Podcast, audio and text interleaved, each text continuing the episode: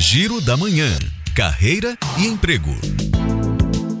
O Instituto Rio Branco abriu concurso público para admissão de terceiro secretário da carreira de diplomata. De acordo com o edital, são 34 vagas. Para concorrer, os candidatos devem comprovar a escolaridade exigida para a função desejada e cumprir outras exigências descritas em edital. As inscrições podem ser feitas até o dia 20 de março, exclusivamente pela internet, no site www.iades.com.br/inscrição. A Associação Amigos do TCA publicou o edital do processo seletivo para preenchimento de uma vaga para arquivista de partituras. É necessário ter curso superior na área de música e ou arquivologia. Outras informações na página amigostca.org.br/blog. E hoje é o último dia para fazer a inscrição no processo seletivo do Senac Bahia para a contratação de metre. Os candidatos devem ter ensino médio completo e pelo menos menos seis meses de experiência na função. O edital da vaga está disponível em www.sescbahia.com.br. Suzana Lima para a Educadora FM.